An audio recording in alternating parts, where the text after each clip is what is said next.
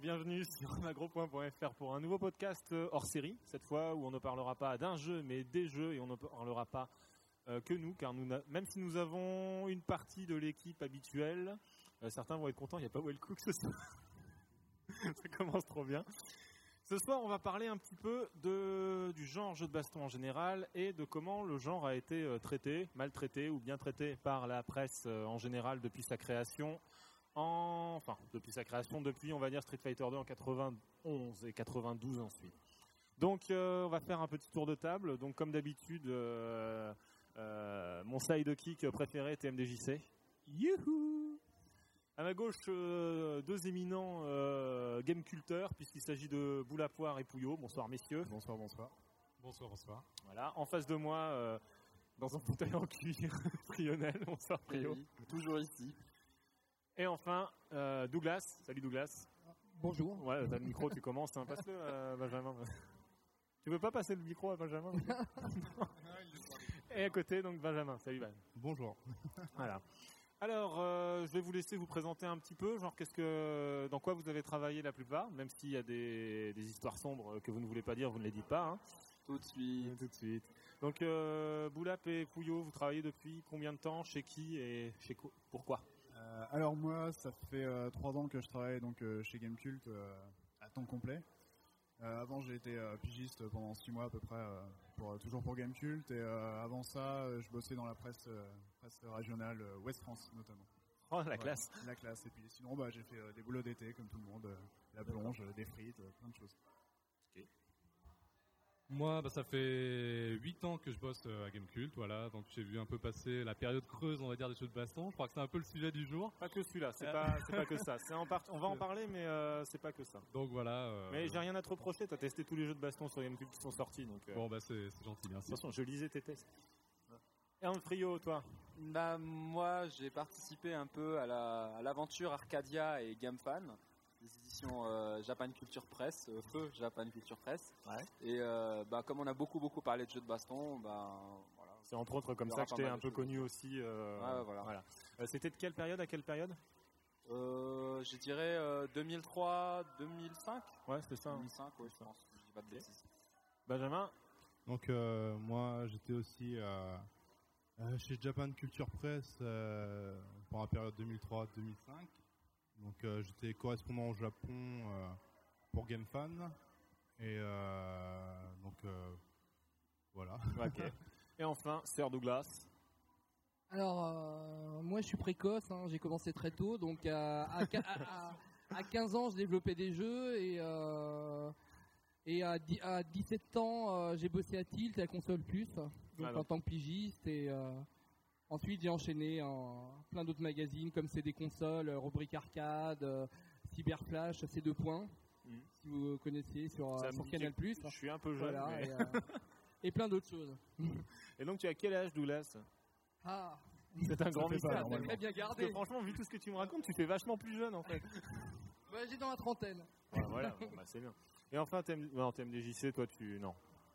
Non, moi j'étais lecteur, moi. Moi j'étais lecteur, donc je profitais en fait des écrits euh, de nos comparses ici, et euh, ou profitais pas des fois parce qu'il y avait des choses qui me plaisaient euh, plus ou moins, mais j'étais euh, déjà versé dans les jeux de baston. moi j'ai commencé avec l'arrivée de Street Fighter en Angleterre, donc entre 89 et 90, et et puis la vibe des jeux de baston ne m'a jamais quitté depuis. D'accord, et bah pour faire ma vie rapidement, euh, quand euh, lui jouait à Street Fighter 1, j'avais 4 ans. Et, et donc je vous réunis. Tu déjà à Street Fighter 1 Non, non, non, je jouais pas à Street Fighter. Pourquoi qu'avec mon frère, ça pourrait. Euh, il avait un an. Voilà, donc euh, big match-up positif. C'est la majorité pour les jeux de baston, t'as le droit à partir d'un an. Non, moi j'ai commencé en 99-2000 avec euh, KOF 99 et 2000. Et, euh, et j'ai vraiment début, ça, et j'ai vraiment commencé avec euh, donc euh, Guilty Gear X euh, sur Dreamcast et puis bah quand je me suis payé une Dreamcast il y avait tout sur Dreamcast donc euh, on se faisait plaisir quoi. Voilà voilà. Bon bon on va commencer alors merci pour la petite présentation et je vais tout de suite vous commencer commencer je vais vous commencer. C'est pas faire scroller ce document. Ce document. Attention, tu n'as pas le droit de regarder parce que j'ai mon ordi là. Alors, vous êtes tous, vous avez tous testé des jeux, jusqu'à, il me semble, ouais moi j'ai fait tester des jeux en fait, c'est pas moi qui ai écrit les tests. C'est pas toi qui écris les tests, d'accord, c'est du public reportage. Voilà. Euh, oh putain. Et le scoop de ce soir. Le scoop de ce soir. Je vais commencer par vous poser une question bête. Euh, depuis euh, 1992, donc la euh, sortie de Street Fighter, enfin 91 avec Street Fighter en arcade, est-ce que Combien euh, de matchs avez-vous gagné? Non, pas vraiment, non. Mais à l'époque, est-ce qu'il y avait du test de jeux d'arcade, Douglas? Est-ce qu'il il y avait pour habitude de tester les jeux de baston en arcade à ce moment-là? Pas trop. Ça pas? Euh, déjà les jeux d'arcade pour euh, moi personnellement euh, quand je suis arrivé à Tilt euh, c'est AHL qui s'en occupait et il a dû batailler pour euh, donc pour les tester. Puisque en gros le, le problème étant qu'on n'avait pas d'éditeur donc en arcade qui pouvait nous faire tester les jeux donc on était obligé de négocier avec euh, avec les salles et les euh, et les importateurs Mhm. donc pour euh, pour tester les jeux et c'était un milieu assez fermé eux ils voulaient pas trop entendre de, parler de la presse Ah ouais, parce que c'était du. euh, ah, ils ah, ça n'étaient pas trop habitués à s'ouvrir, à s'ouvrir comme ça. Ouais. Et euh, il faut dire que dans, moi, dans les années, euh, dans les années 80, le jeu de baston, c'était pas, c'était pas un, genre populaire. C'est-à-dire qu'il y avait, il y avait quelques gros jeux quand même. Moi, Street Fighter 1, j'ai beaucoup aimé. Euh, T'as eu des, euh, des jeux sur micro comme International Karaté euh, qui était très sympa. Il y a eu Karaté Champ avant, des trucs comme ça. Mais c'était quand même du, euh, du, du jeu, du jeu assez simple au niveau Ouais. de, la, de la conception et c'était pas très populaire. Donc en, en, en arcade, on testait plutôt euh, des jeux, des jeux comme des shoot 'em up ou les jeux ou les jeux d'action qui étaient plus simples à l'époque. Ok. Donc, euh, puis il fallait s'arranger avec, euh, je suppose, un gérant de salle d'arcade pour te mettre le crédit gratos pour que tu puisses vraiment y jouer. euh. Voilà. Et puis, ça euh, et ouais. puis faire les photos, c'était assez compliqué. Ouais, parce qu'à l'époque, on le rappelle, à l'époque, euh, il n'y avait pas les captures d'écran, il fallait se mettre dans le noir avec un appareil photo, si je me souviens bien. Tu disais tout à l'heure du coup qu'il avait dû batailler pour pouvoir euh, pour pouvoir parler de la, de la- de la bande d'arcade. Je me souviens d'un test d'arcade de, de Street Fighter 2 Dash qui avait été fait dans Player One à l'époque de la sortie du, euh, de, de Street Fighter 2 et effectivement déjà à l'époque il avait dû euh, négocier pour dire si si il faut qu'on parle de la nouvelle version parce que voilà il y a, y a une suite Ouais. à Street Fighter 2 et euh, en tant que lecteur moi c'est une partie que j'avais vraiment appréciée. Tout à fait. Et euh, ce, qui est un peu- ce qui était important aussi au niveau de l'arcade, c'est que l'arcade c'était l'avenir de la console. Donc, en s'intéressant à l'arcade, on, on avait donc une, une fenêtre sur ce qui allait arriver donc sur nos, euh, sur nos consoles. Et euh, ça, il a fallu, euh, il fallu l'expliquer à pas mal de personnes à l'époque. Les rédac chefs, ils n'étaient pas convaincus. Mais le début des années 90, ça a beaucoup changé à ce niveau-là. D'accord. Donc parlons début des années 90 donc ça a commencé comment en fait? Parce que j'imagine que bon tout le monde ici qui a connu l'arrivée, moi je l'ai pas connu, enfin c'était Super NES et c'était de loin, j'étais petit. Donc euh, je suppose que tout le monde ici qui a connu l'arrivée de Street Fighter 2 a dû se prendre une bonne claque. Apparemment Ah bah, c'était C'était l'orgasme, euh, l'orgasme visuel, ludique. Enfin, j'ai jamais ressenti autant d'émotions personnellement au moment de la sortie de Street Fighter 2. Je me souviens que Console Plus avait fait un supplément de 8 pages à l'époque, euh, un des tout premiers Console Plus, 8 pages, mais que j'ai dévoré. Quoi. Enfin, c'était, mais pour moi, c'était l'hallucination de voir. enfin, voilà, à l'époque, on jouait à Fighting Master sur Mega Drive, des trucs vraiment horribles, et d'un coup, tu vois devant toi, mais un truc magnifique, parce que faut vraiment se rendre compte. C'est comme à l'époque de la Dreamcast Soul Calibur quand il est sorti, vraiment c'était euh, c'était prodigieux quoi. Et euh, ouais, enfin voilà, enfin, Street Fighter 2, c'est clair, tous les tous les tous les mensuels se sont battus pour avoir leur supplément Street Fighter 2. Je me souviens que Joypad dès la sortie de la version Super NES avait sorti un guide vraiment très précis avec les avec les voilà tous les personnages étudiés en, en profondeur et tout. Et euh, c'était comme un peu à l'époque de Dragon Ball Z quand ça a cartonné. Chaque se devait d'avoir son truc sur Street Fighter 2, sinon il n'existait pas aux yeux des gens parce que c'était vraiment la révolution à l'époque. À l'époque, il y a Player One qui avait sorti aussi un hors-série euh, de je sais plus combien de pages qui était qui était sur un tout petit format en plus de de la partie qu'ils avaient pondue dans au sein du magazine. Et euh, quelques mois euh, après, euh, je crois que c'était Banzai à l'époque, il me semble, qui avait fait tout un hors-série sur, Street 2 Turbo qui était absolument d'ailleurs génial je- parce qu'on n'avait pas du tout de bouquins comme ça en France Ouais. À l'époque chaque versus. je parle, et tout. je parle pas de, de- de- du bouquin de Street Fighter, le, le livre sacré, qui est, qui est encore autre chose. Mais là, on était vraiment dans, le, dans, dans un vrai livre. En fait, on était proche de ce qu'avaient les Japonais. Il y avait vraiment des photos de tous les coups. Il y avait euh, une explication de, de tous les personnages. Il y avait les, enfin, le, leur série était vraiment, vraiment génial. Ouais. Vous voulez dire Ouais, Douglas je, je tenais à préciser, euh, Street Fighter 2 est, un- est un phénomène euh, quand même assez marrant dans la dans la presse. Euh, on est quand même dans un dans un milieu, où on est euh, on est obligé d'ant- d'anticiper les succès. Et je pense que à l'époque, moi j'ai eu le sentiment que quand Street Fighter 2 est sorti en arcade, il y a très peu de journalistes qui ont anticipé le, le succès qu'allait avoir ce jeu. Dans les premiers mois, on s'est dit ouais, c'est la suite de Street Fighter 1, Street Fighter 1 on le connaît. Voilà, il n'y a rien d'extraordinaire, c'est un jeu de combat, bah, euh, deux sprites qui se battent et euh, voilà quoi. On va passer à autre chose très rapidement. En fait, non. Quand euh, on, a, on a vu que le, suc- le succès, il a perduré, il s'est amplifié au Japon, il a envahi toute la- toute l'Asie. Quand il est arrivé en, en- en Europe, ça a continué. On a commencé à se dire, mais qu'est-ce qui se passe? Donc, on a, on est revenu sur le jeu et on a, oui, mais qu'est-ce qu'il a ce jeu-là pour qu'il ait autant de succès? Et après, avec les versions console, ça a explosé. Ça a été vraiment un- une, une époque de, de folie. Cela dit, il faut mettre aussi un peu dans le contexte de l'époque. C'est vrai qu'à l'époque, on jurait que par les beat'em all. C'est-à-dire que Final Fight, Double Dragon et, et toutes les autres versions qui sont sorties, Rival Turf, etc., c'était vraiment les genres porteurs. Donc la baston avait finalement peu de droits de citer. Il y a très peu de jeux jusque-là qui avaient marqué les esprits. Bah, Donc c'est avait- peut-être normal qu'il y ait eu ce décalage, on va dire, entre le, le Japon et l'Europe. D'accord. Bon bah ça commence bien pour. euh, tu disais Douglas, bah garde le micro, parce que euh, tu disais tout à l'heure que personne n'avait anticipé donc l'arrivée de, de Street Fighter. Et euh, moi j'ai une question à te poser donc toute simple. De base, je te demandais si on testait à l'époque des jeux d'arcade. Tu me dis bah pas vraiment. Donc au final, les tests de Street Fighter se sont faits essentiellement sur les versions, je suppose, Super Nintendo. Après, quand il y a eu le portage et Mega Drive, malheureusement, quand il fallait appuyer sur Start pour changer entre euh, point et pied. Euh, donc ma question c'était de base, est-ce que c'est euh, pour vous en tant que testeur, est-ce que c'est un problème de ne pas pouvoir tester un jeu en règle générale, hein, je ne parle, parle pas que pour Street 2, de ne pas pouvoir le tester en fait dans son environnement normal, sur son matériel normal? C'est-à-dire que généralement nous, on teste tout simplement une version console, autrement dit qu'il y a des modes de jeu en plus, et euh, au final qui a un qui, qui est différente au final, c'est un apport Alors, différent. je, je tiens à préciser, euh, si on le testait pas forcément dans le magazine, euh, il y avait quand même des journalistes qui allaient y jouer à côté. hein. ouais. Donc, d'ailleurs, d'ailleurs, à cette époque-là, le- on, en- on constate que euh, moi, dans la, dans la rédac de Tilt et, et de Console Plus, qu'il y a euh, en fait un fossé entre les, euh, les gens qui sont mis au jeu de baston à l'époque et ceux qui sont arrêtés à bah, c'est bête un jeu de baston c'est juste de sprite Ouais. et, euh, et donc en fait, en, en fait bon, bah, le- la sélection s'est fait naturellement. C'est-à-dire que bon, les, les joueurs, les, joueurs, les joueurs qui jouaient en arcade et qui ont vu le, le- le phénomène arriver et qui ont commencé à jouer en arcade, après étaient beaucoup plus aptes à tester le jeu euh, Ouais. sur console. D'accord. Normal, quoi, on va dire. euh. Donc des- ça, ça crée des rivalités. Genre, il y en avait qui savaient de jouer, euh, Ah bah, pas oui. direct, quoi. C'est, Non, euh, ce, qui était, ce qui était bien à l'époque, et je pense euh, ce, qui, euh, ce qui peut être, ce qui est sympa dans une rédac, c'est que euh, chaque spécialiste d'un genre teste euh, les jeux de genre.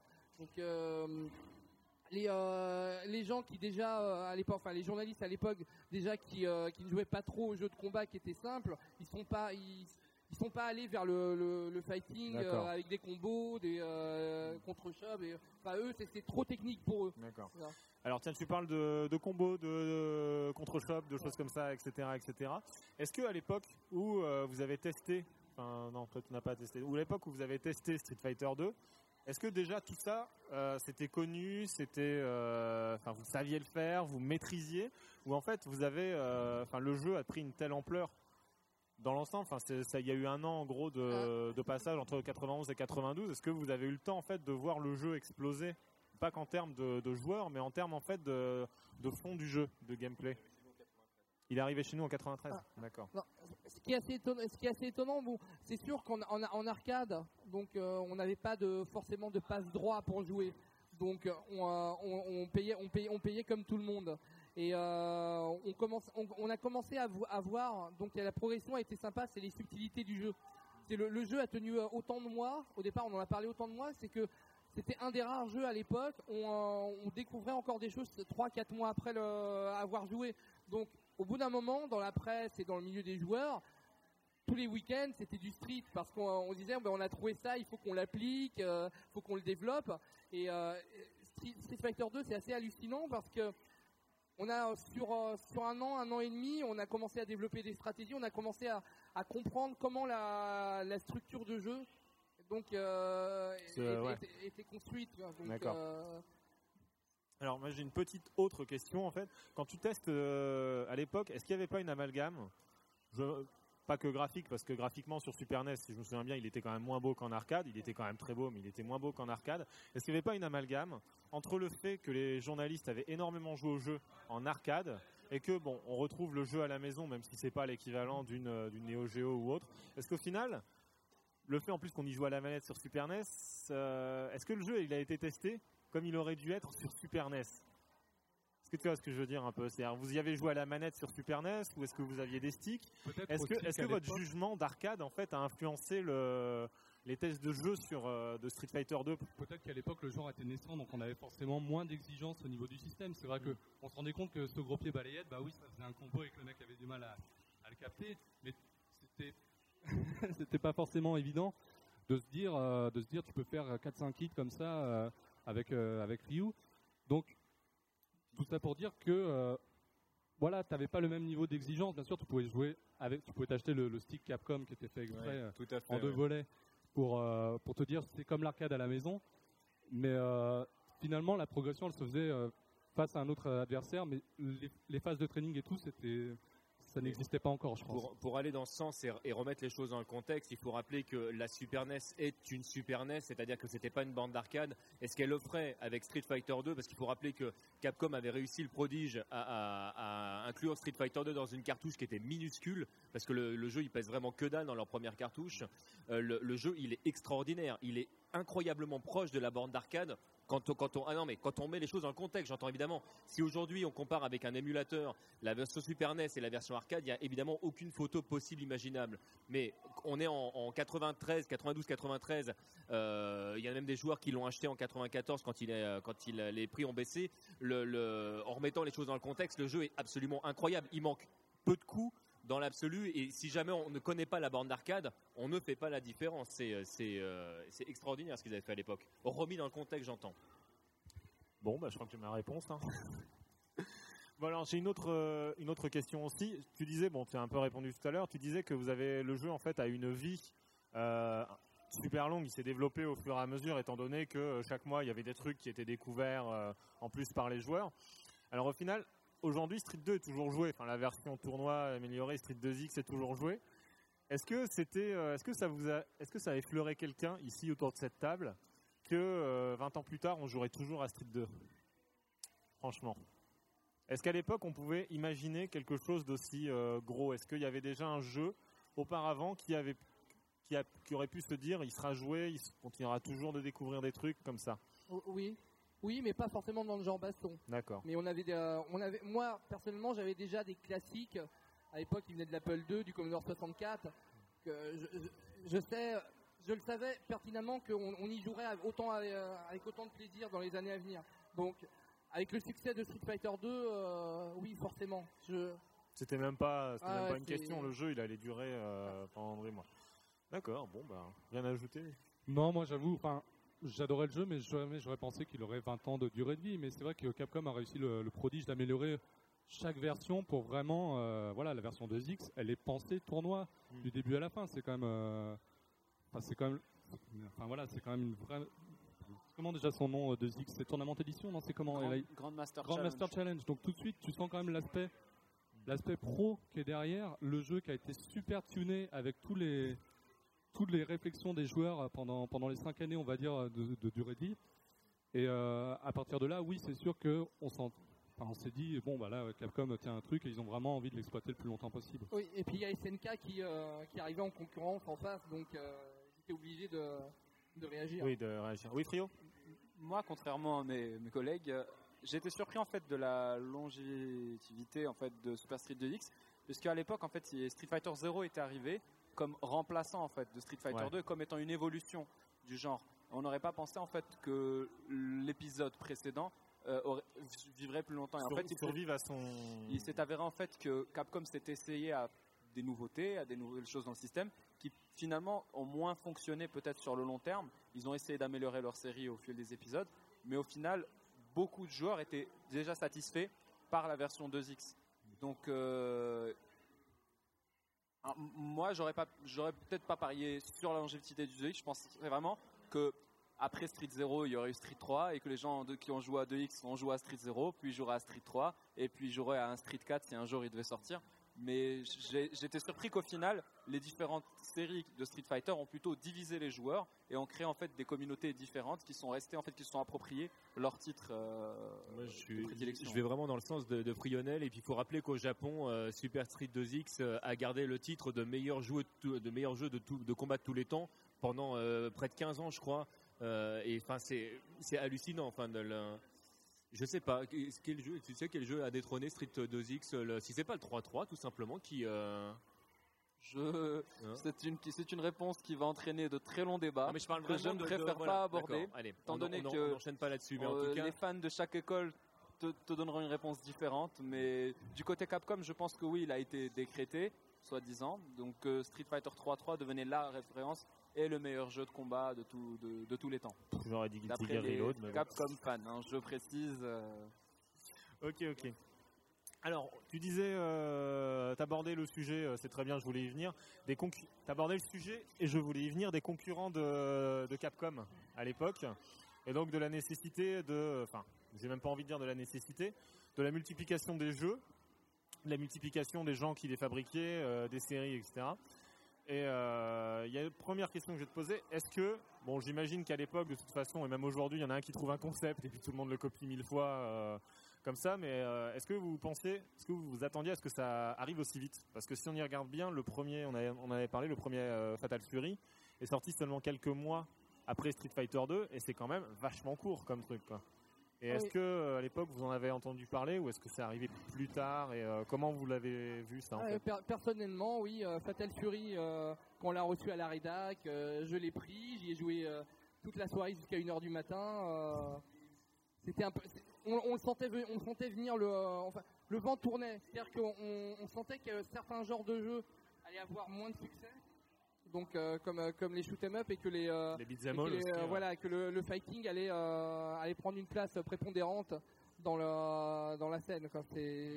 Ça on le sentait, il y avait des annonces, on avait des annonces tous les mois tous les mois, on avait des nouvelles annonces de jeux de combat. Euh, ça on le sentait on le sentait venir euh. Je suis sans doute très jeune, j'ai du mal à imaginer une annonce de jeu de combat tous les mois. Bon, Ouais, mais les cycles de développement étaient tellement plus courts que euh, voilà, en plus SNK avait besoin d'alimenter aussi sa scène arcade. Et voilà, le filon explosait, donc ils avaient vraiment intérêt. Et puis, à- SNK avait un gros problème euh, dans beaucoup de pays, mais du coup particulièrement en France, c'est-à-dire que pour jouer dans de bonnes conditions un jeu SNK, il fallait forcément une Neo Geo parce que toutes les conversions qui sortaient dans l'ensemble, enfin pas doute, mais enfin la, la- la quasi-totalité était, euh, on pouvait pas comparer un jeu SNK à un jeu Capcom à l'époque, c'est- ça se comparait pas. Le, et alors que quand on jouait sur Neo Geo, on avait vraiment l'arcade à la maison et donc il fallait les moyens de pouvoir, euh, de pouvoir se la payer. fallait avoir des amis riches.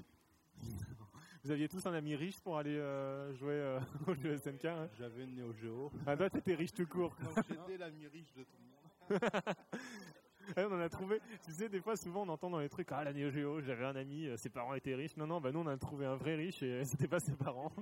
c'était lui l'ami euh, riche. Ceux qui étaient un peu moins riches se sont forcés de se satisfaire des conversions consoles puisqu'il n'y avait pas le choix. Moi, je suis passé par cette case-là, Ouais. par exemple, En et temps, je savais que j'avais une version bridée, mais à l'époque, les jeux étaient tellement magiques qu'on était On satisfait. On hein. été Le, vachement moins exigeants aussi. le premier Fatal Fury sur Super Tu, Nintendo. tu nous en as parlé dans le podcast. Fatal Fury celui-là. Est une conversion horrible et catastrophique, mais qui nous a tous fait rêver à l'époque. Quand on n'avait pas la version Neo Geo, on était bien content de l'avoir. hein. Ouais, il y avait quand même Andy et Terry sur le truc, mais bon. C'est vrai qu'à l'époque, on parlait pas vraiment de- d'arcade perfect ou de, de choses dans le genre. C'était C'était c'était venu, c'était venu très très très tard. hein. Ouais, c'est très vrai. très ouais. tard. Alors, euh, on va continuer. Donc, au-delà, bon, on en parle nous avec les podcasts en général sur Bas. On essaie de faire les plus grosses séries, les plus gros, les plus gros jeux, etc. Moi, il y a un truc qui me qui m'étonne, c'est que quand j'ai commencé, euh, bah, je crois que c'est dans un article que tu as dû écrire, Frio, euh, à l'époque, euh, comme ça, dans, dans GameFan, tu disais qu'en fait, Capcom avait tué le jeu, presque tué tout seul le genre en engorgeant tout seul sa propre série et donc le genre en entier. Je sais plus si c'était toi qui avais écrit cet article ou ce genre de choses.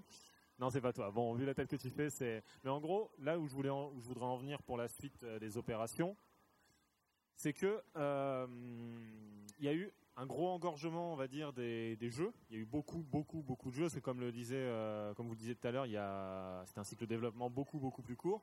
Et au final, il y a, comme tu dis, une rumeur comme quoi ce serait en fait Capcom tout seul qui aurait tellement inondé le marché de ses propres jeux que ça aurait fini par tuer le genre. Je pense que le genre une petite mort avec l'avènement de la 3D. parce que à une époque, euh, voilà, longtemps Street Fighter 2 a représenté euh, l'ultime, euh, l'ultime classe visuelle dans le jeu vidéo. Et puis d'un seul Technologique, coup, Virtua Fighter est arrivé, Virtua Racing est arrivé, Virtua Fighter est arrivé, Tekken est arrivé, et les gens ont réclamé absolument ce, ce fighting 3D pour la simple, pour le simple, la simple et bonne raison que c'était une claque visuelle, la claque visuelle qu'ils attendaient et qu'ils avaient reçue de Street à l'époque. Euh, à l'époque, je rejoins ce, que mon collègue a dit, c'est que euh, à l'époque, quand on a investi dans une console nouvelle génération, on voulait de la nouvelle génération. Et je pense que beaucoup de gens euh, voulaient de la 3D, voulaient des effets visuels à la hauteur de l'investissement. Et peut-être que les jeux 2D ont commencé à paraître un petit peu vieillots. Mais je pense aussi qu'une des autres raisons qui a tué le genre, mais celle-là, c'est peut-être pas volontaire, mais c'est l'évolution logique qui l'a suivi, c'est-à-dire que pour que les jeux deviennent de plus en plus intéressants, ils ont dû s'enrichir, ils ont dû devenir plus complexes et beaucoup plus techniques. Et donc forcément, qui dit complexité dit élitisme, dit détachement du grand public, et donc forcément, le- la cible, le segment sera petit ici, et donc ça entraînera forcément euh, un affinement en fait de- du public, et donc peut-être la mort d'un genre, parce que c'est- l'évolution cohérente et logique. Et on remarque aujourd'hui que si le genre a pu ressusciter, c'est effectivement parce que Capcom a décidé de revenir sur des choses beaucoup plus simples en simplifiant. Donc euh, c'est peut-être l'évolution logique du genre qui l'a tué plus que vraiment euh, euh, l'engorgement de, Ca- de Capcom. Je pense plus que c'est vraiment ça. Et puis il y a, a mort et mort parce qu'on peut parler effectivement de sa mort médiatique, mais si jamais on regarde par exemple Tekken n'a jamais, ne s'est jamais arrêté de produire, il y a toujours eu des Tekken, même au moment où on parlait moins des jeux de combat en général. Disons qu'il y a un moment où Capcom a décidé lui de se retirer de la scène d'arcade et en plus de, de- des jeux de baston en général. Alors là où je voulais revenir aussi, c'est, euh, bah, tu fais bien de le dire sur la scène arcade. Faut pas oublier que la plupart, tous les jeux même, à l'époque, sortaient en arcade. Avant de, les jeux de baston sortaient, euh, les jeux Ouais, dont et on peut difficilement dire que Capcom s'est retiré de la scène arcade parce que bon, il y a eu Vampire qui est sorti, il y a eu toute la série des X-Men, X-Men vs Street Fighter, on a aussi la série des Alpha. Donc pendant cette période 95-2002 qui correspondrait un peu, on va dire, à ce cycle-là, bah, les titres Capcom étaient quand même présents. Seulement, Il euh, n'y en a pas trop. Enfin, j'ai envie de dire, rien que si on prend Capcom, il y a Vampire, il y a la série des Versus, il y a Street Alpha, ensuite il y a eu Street 3, euh, il y a peut-être une série que j'oublie en plus, mais Il y a les Jojo, il y en a il y énormément. a Jojo, il y a War... Rival School aussi. C'était en arcade Rival School Oui, bien sûr. Ouais, Rival School, ouais. Bien sûr, les deux Plus, et, c'est sans compter tous les concurrents. Tous les ans, il y avait un coff, euh, il y a eu euh, des Real Boot Fatal Fury à en pleuvoir, comme ça. Enfin, je sais pas, est-ce qu'on avait vraiment le temps de jouer à tout en fait à l'époque Bah, J'ai juste envie de poser la question est-ce qu'il n'y en avait pas trop tout simplement? Parce que tu disais son évolution logique, c'est d'être de plus en plus compliqué. Mais si tu as de moins en moins de temps parce qu'il y a de plus en plus de jeux, de base aussi, tu tues ta, ta poule aux œufs d'or en un sens. En fait, justement, du fait de la complexité des jeux et du fait qu'ils devenaient de plus en plus riches, il n'était c'était pas possible de jouer à tout. Même aujourd'hui. Oui, en- même en- en aujourd'hui. En fait, pour pouvoir apprécier un jeu et pouvoir y jouer à son potentiel maximum, il fallait s'investir sur un jeu en particulier une série en particulier. Ce qui a donné naissance aux communautés de jeux de combat qui se sont spécialisées sur des titres. Donc je pense pas que ça dérangeait en fait. Il suffisait d'avoir son genre de prédilection, son type de jeu et on s'investissait dedans. Mais c'était effectivement quasiment impossible de maîtriser tous les jeux qui sortaient à cette époque. C'était Bah, pas possible. C'est surtout que, euh, enfin, c'est, tu vois, euh, Vamp- Vampire, euh, Street Fighter, c'est, des gameplays vachement différents entre Oui, euh, voilà. Je pense que chacun trouvait. euh, moi, je sais qu'à l'époque, justement, j'étais super fan de, Vam- de Vampire. Euh, j'ai délaissé Street Fighter parce que euh, bah, je, trouvais, je trouvais vraiment beaucoup plus mon compte dans Vampire. Et je crois que justement, c'est, c'est pas, c'est pas mauvais qu'il y ait plus, plus de jeux sur le marché. Enfin, j'ai, du mal à voir comment ça, pourrait tuer un petit peu le. Après, je parle pas, je, je voulais pas forcément parler en termes de joueurs, en termes de communauté, mais en termes de business. J'ai l'impression qu'en fait, il y en avait tellement que, euh, au final, même en toi, en tant que propre euh, constructeur ou fabricant de jeux, tu laisses même pas le temps à ton à ton propre produit. Ou alors, comme tu le disais, forcément, tu t'es déjà rendu compte que tout le monde, tu veux plaire à tout le monde, et donc dans ce cas, tu en sors beaucoup. Donc euh, les deux sont possibles. Ce que tu, ce que tu dis en fait, et là, là, je dirais plus dans, ton sens en fait, quand tu avais une série en fait qui était en route, des fois c'est vrai que les suites entre guillemets arrivaient vite, mais qu'il y ait plusieurs séries différentes, je pense que c'était très très bon pour euh, pour le joueur. Mais il faut, faut quand même noter que par rapport à ce que tu dis, ce que tu as dit sur le nombre de séries et la division du marché, euh, les éditeurs ont quand même tenté de réunir leur communauté au sein d'un même titre pour le vendre au plus, au plus grand nombre. Ouais. Donc euh, on a eu la série des, des Versus avec euh, X-Men vs Street Fighter qui était un premier pas en fait. Puis on a eu tous les crossovers qu'il y a eu, SNK avec Ouais. King of Fighters, euh, Capcom quand ils ont lancé leur CVS, etc. Mm. Donc ils ont des- ils ont tenté en fait de justement faire des jeux qui plaisent à tout le monde. Et je pense que l'apothéose au niveau de Capcom, c'est Capcom versus SNK2, en fait, Oui, qui là, était une espèce de, de, voilà, de- de, de fourre-tout pour essayer de réunir tout le monde et compenser tous les joueurs et tous les genres euh, Mm. de joueurs. Donc oui, il y a eu des tentatives effectivement pour réunir tout le monde, mais euh, En fait, pas- oui, ça, ça, fonctionne pas, ça, ça fonctionne pas forcément en fait. Et donc, comme, comme vous le disiez, en plus, la 3D était en train d'arriver. D'ailleurs, on le voit, les, les stages de Marvel, euh, Capcom 2 et de CVS 2, je crois, Deux, étaient en- deux, ouais. étaient en- certains étaient en 3D. Avec vo- les voitures qui passaient, euh, oui, ça le bus en 3D rouge là, et tout. Ouais. Bon, bah écoutez, on va arriver à une période qui m'intéresse fortement parce que c'est celle où j'ai commencé à jouer. donc, je vais pouvoir peut-être dire quelque chose. Par contre, tu ne vas plus Par contre, toi, tu jouais plus, toi, donc euh, tu vas. Je jouais, mais je jouais à des vieux jeux. Ouais, voilà. Alors, on va parler. Moi, il y a une année que j'aime bien. Euh, c'est l'année 2001. L'année 2001, je la trouve assez exceptionnelle parce qu'en 2001, on avait à la fois KOF 2001. KOF 2001 qui, euh, j'y ai joué beaucoup pourtant. hein. Mais alors, par contre, putain, qu'est-ce qu'il était moche. Bon, c'était en plus l'époque euh, où SNK, c'était le premier KOF de Ouais, SNK ça- Playmore et Elite. Ça peut arriver à tout le monde, tu sais. hein. Oui, voilà. C'était toujours, c'est- C'était toujours SNK, C'était toujours mais SNK. développé, oui, mais développé par Eolite. C'est ça. Le reste du jeu a été développé par- Eolite, on va dire. Voilà. Alors, Mais on- parce qu'à l'époque, on se tape à la fois euh, King of Fighter 2001, donc euh, qui est presque une chute. euh, moi, je trouve c'est une chute euh, visuelle, enfin qualitative assez impressionnante.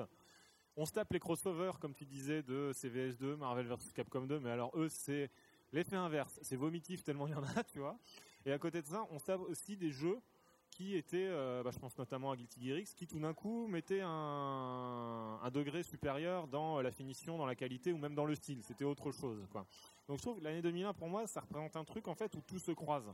La fin d'une ère, le début d'une nouvelle et le, mélange des deux en fait. Et euh, voilà, enfin, je vais vous demander donc euh, vos impressions à l'époque, parce que je crois que quasiment tous à cette époque-là, vous, aviez déjà un pied dedans. Euh, j'ai envie de dire de 99 à 2001, 2002, comme ça, qu'est-ce que qu'est-ce qui s'est passé en fait? Parce que à ce moment-là, je suppose qu'il y avait moins de jeux, ou alors qu'il y en avait plus en 3D, parce qu'il y a eu Soul Calibur aussi. Oui, voilà, il y avait Soul Calibur aussi à l'époque. Putain, Soul Calibur, c'était, euh, enfin, c'était quelque chose quoi. Je crois que c'était 2000. Je me En souviens fait, bien. 99, euh, 99. 99 2000. C'est l'époque de la Dreamcast Ouais. et du début de, des conversions arcade perfect, accessibles à tout le monde, sans cartouche RAM, sans, sans rien du tout. Il y a eu Marvel Capcom qui était sorti sur Dreamcast, qui était Ouais. extraordinaire pour l'époque, parce Mon que c'était l'une des premières fois qu'on avait un jeu CPS2 euh, aussi proche de l'arcade. Bah, euh, euh, Bah, c'est vrai que Capcom a toujours soutenu, euh, sout- soutenu Sega à l'époque de la. Dreamcast. On se souvient que par, par exemple, Marvel Capcom 2, tu avais une connexion entre le VM. il est sorti Et en la même borne temps. Il était bah sorti ouais. en même temps sur arcade. C'était des, c'est l'un des premiers jeux à être sorti en même temps sur arcade et sur console. C'est sorti Et on en avait même la temps. possibilité de débloquer des personnages exclusifs à la version console et des personnages exclusifs à la version arcade. Et on était obligé de faire des allers-retours avec sa carte mémoire pour pouvoir débloquer l'intégralité du cast. Donc Eh il y ben avait, ouais, c'était. non, là, Et de jouer sur internet parce qu'en en fait il y avait trois, trois types de points différents. exactement. et, euh, exactement. Ok, ok. Donc Alors. euh, on disait, donc c'est l'époque de la Dreamcast. Voilà. tu- Donc euh, en fait la période, ouais, la période début de Dreamcast, la fin Dreamcast, en fait, parce que euh, j'allais dire Capcom a arrêté à peu près à cette période-là l'arcade, si je me souviens bien, non? Avec une petite reprise euh, En 2000. épisodique, on Ouais, va dire. voilà. Euh, à côté de ça, donc on avait la Dreamcast qui commençait à apporter quelque chose de bien en termes de conversion, et en même temps on avait la mort de SNK. Donc euh, j'aimerais bien faire un tour de table de ce que vous en avez pensé à l'époque chacun. Tiens, bah Douglas commence. À l'époque époque 2000, époque 99 à 2000, période Dreamcast en fait, quand euh, il y avait à la fois SNK qui mourait, Capcom qui se retirait de l'arcade, la Dreamcast qui permettait tous les portages, c'était un peu un melting pot de tout et n'importe quoi en fait. Ça arrivait, euh, ça faisait à la fois la mort et euh, la renaissance en un sens. Moi, quand tu me parles de 2000, 2001. euh, T'étais déjà plus dedans. moi, c'est, moi, c'est plutôt la fin de la Dreamcast Ouais. euh, auquel je pense en, en premier. Après, le, euh, ce qui était assez, assez marrant avec la Dreamcast, c'est qu'on a eu une machine qui, euh, qui avait le potentiel justement d'avoir des, euh, des jeux arcade perfect, mais qui avait des pads euh, assez mauvais pour, pour jouer. Donc, je pense que c'est aussi là où, les, euh, où le stick est vra- a vraiment commencé à arriver sur les, sur les consoles, Ouais. où j'ai vu des, des gens qui n'auraient jamais acheté un stick à la génération d'avant. Donc en, Le stick Dreamcast, en- voilà, qui est toujours aussi apprécié, stick, quoi. Et ça, ça, c'est vrai, c'est vrai que ça a marqué, ça a marqué cette époque-là, quoi. Et on avait vraiment l'impression d'avoir la borne euh, chez soi, de se faire des, des tournois et euh, c'était Ouais. vraiment sympa. Donc c'était la première époque entre guillemets où on pouvait commencer à avoir des portages euh, de qualité chez soi au final. Surtout, surtout, surtout le CPS2 à la maison. Ouais. Puisqu'on a pu découvrir pour la plupart des séries, qui, de- les- des, des jeux de Capcom comme euh, Jojo ou les Street Fighter 3. Euh, ça, on, avait, on a dû attendre la Dreamcast, Ouais. alors que la saga Street Fighter 3 avait quand même commencé en 97. Oui, voilà, oui. Et donc, Voilà, et quand, euh, tu, quand tu vois un jeu comme Soul Calibur qui a amené énormément de, de, de gens du grand public, de joueurs de grand Ouais. public euh, au jeu de combat, c'est- c'était quand même une, euh, une, une époque pour le jeu de combat qui a été très sympa. Bah, moi, ce que je trouve assez paradoxal, c'est que au moment même où on est arrivé à avoir une console qui proposait vraiment de l'arcade perfect, et jusque-là, toutes les consoles étaient un peu mues par ce désir de coller le- au plus près à l'arcade. C'est à ce moment-là où les- gens commençaient à se et- désintéresser de, du phénomène fighting, euh, fighting 2D et même du phénomène des jeux d'arcade en général. C'est pour ça que sans doute la Dreamcast est aussi tombée en désuétude, c'est-à-dire que voilà, à partir du moment où on a eu Sega Rally chez soi, bah, finalement on s'est aperçu qu'avec la puissance que permettait la machine, on s'intéressait peut-être à autre chose que les jeux d'arcade. Et donc, ça correspond un petit peu à une période charnière où finalement les gens ont fini par se désintéresser de tous ces jeux, on va dire, euh, typés arcade, que ce soit le Versus, que ce soit le, les, les jeux de course arcade et compagnie. Bah, et euh, Le, le grand public. ouais. le grand public, Oui, bien de, sûr. de toute façon, il y a, un- il y a tout le temps un déc- il y a toujours eu un décalage entre le, le grand public et les, et les joueurs. Parce que les, les jou- les joueurs vont vraiment être intéressés par, les, les vrais joueurs, excusez-moi du, euh, du terme, vont être intéressés en premier lieu par le, par le gameplay l'intérêt du jeu. Le grand public, il va surfer sur des vagues. Et euh, ce qui se passe, c'est que euh, ils ont, le grand public a hum, progressivement arrêté l'arcade parce qu'ils avaient des machines euh, ces jeux qui égalaient l'arcade au niveau graphique. Ce qu'il leur fallait, c'est des jeux qui soient accessibles, qui soient beaux. Alors, que les, joueurs, c'était l'intérêt qui, qui, primait vraiment. Et, donc, il y a- tout un, y a un décalage du marché, et Sega l'a subi quand même de plein fouet avec la Dreamcast. Pour aller dans ce sens, on peut dire que c'est l'une des périodes où les jeux en général ont commencé effectivement à devenir beaucoup plus faciles de manière flagrante. Il y avait effectivement une déclinaison déjà à la fin des années 90, mais qui était moins sensible, on va dire. On, trouvait encore des jeux qui étaient très difficiles d'accès. Euh, là, tout d'un coup, effectivement, le, joueur, tout d'un coup, s'aventurait à demander des choses où il avait moins de temps à passer sur, sa console. Et c'est peut-être arrivé en lien aussi, je pense, avec le fait que le public a grandi et qu'il y a certains joueurs qui passaient avant beaucoup de temps sur leur console qui tout d'un coup avaient un métier et qui n'avaient plus le temps non plus de passer autant de temps dessus. Il a fallu que les éditeurs s'adaptent et proposent des jeux qu'on pouvait finir plus vite et sur lesquels on n'était pas frustré de rester euh, pendant des heures. Donc ça, plus le public rajeuni qui avait besoin de quelque chose de plus jeune, je pense que euh, la déclinaison s'est faite naturellement. D'ailleurs, ça m'intéresse sur un truc, c'est que euh, tu disais juste à l'instant que les joueurs avaient vieilli. Et au final, on retrouve le la même problématique qu'on disait tout à l'heure, c'est qu'au final, la, complexi- la complexification, enfin l'arrivée de nouveaux joueurs sur, ce, sur le genre euh, baston, au final, ne peut se faire que si à chaque fois on a un retour entre guillemets aux sources qui va nous euh, nous permettre de commencer. Parce que moi, c'est vrai que j'ai commencé avec Marvel versus Capcom, euh, j'appuyais sur les deux gâchettes, ça faisait les trois furies en même temps, euh, je gagnais tout et puis basta. en grande partie pourquoi Soul Calibur a, Oui. a pu marquer une espèce de renaissance du genre. Parce que le jeu était super beau, il était à la pointe technologique. C'était une version console super riche, donc il proposait du contenu solo très très très intéressant. Et en plus de ça, c'était un jeu de baston très simple et super accessible. Ouais. Les, les mécanismes de jeu étaient vraiment vraiment vraiment simplifiés. Donc euh, effectivement, à chaque fois, quand on voit un reset un peu du genre, il, il passe par une simplification et par euh, une- accessibilité. D'accord. Alors il y a un truc aussi que je voulais vous demander. On a, on a parlé tout à l'heure de la, déclinaison de la 2D et puis ce Calibur de la montée de la 3D en fait et de la resimplification pour euh, revenir euh, pour réintéresser quelqu'un, pour réintéresser les joueurs, les nouveaux joueurs au final. Mais alors la question que je vais vous poser maintenant, c'est que comment vous vous avez vu en fait, ce- vous avez vécu cette période-là parce qu'au final, on parle quand même de euh, jeux. Il y a eu quand même KOF 94 à euh, 2000, tu vois, par exemple, où on est quand même passé par des systèmes, euh, trois systèmes différents, euh, des trucs pas possibles. Euh, on a eu Fatal Fury, puis Real Boot, puis Garou. On a eu Street Fighter 2, Alpha, 3, euh, X, The Movie, oh, pardon, euh, etc. les, les alpha primes, etc. Voilà, donc euh, j'ai envie de dire, euh, on s'est complexifié euh, un petit peu la vie, il y avait plein de séries, c'est super bien, et puis tout d'un coup, on se retrouve avec des jeux plus simples.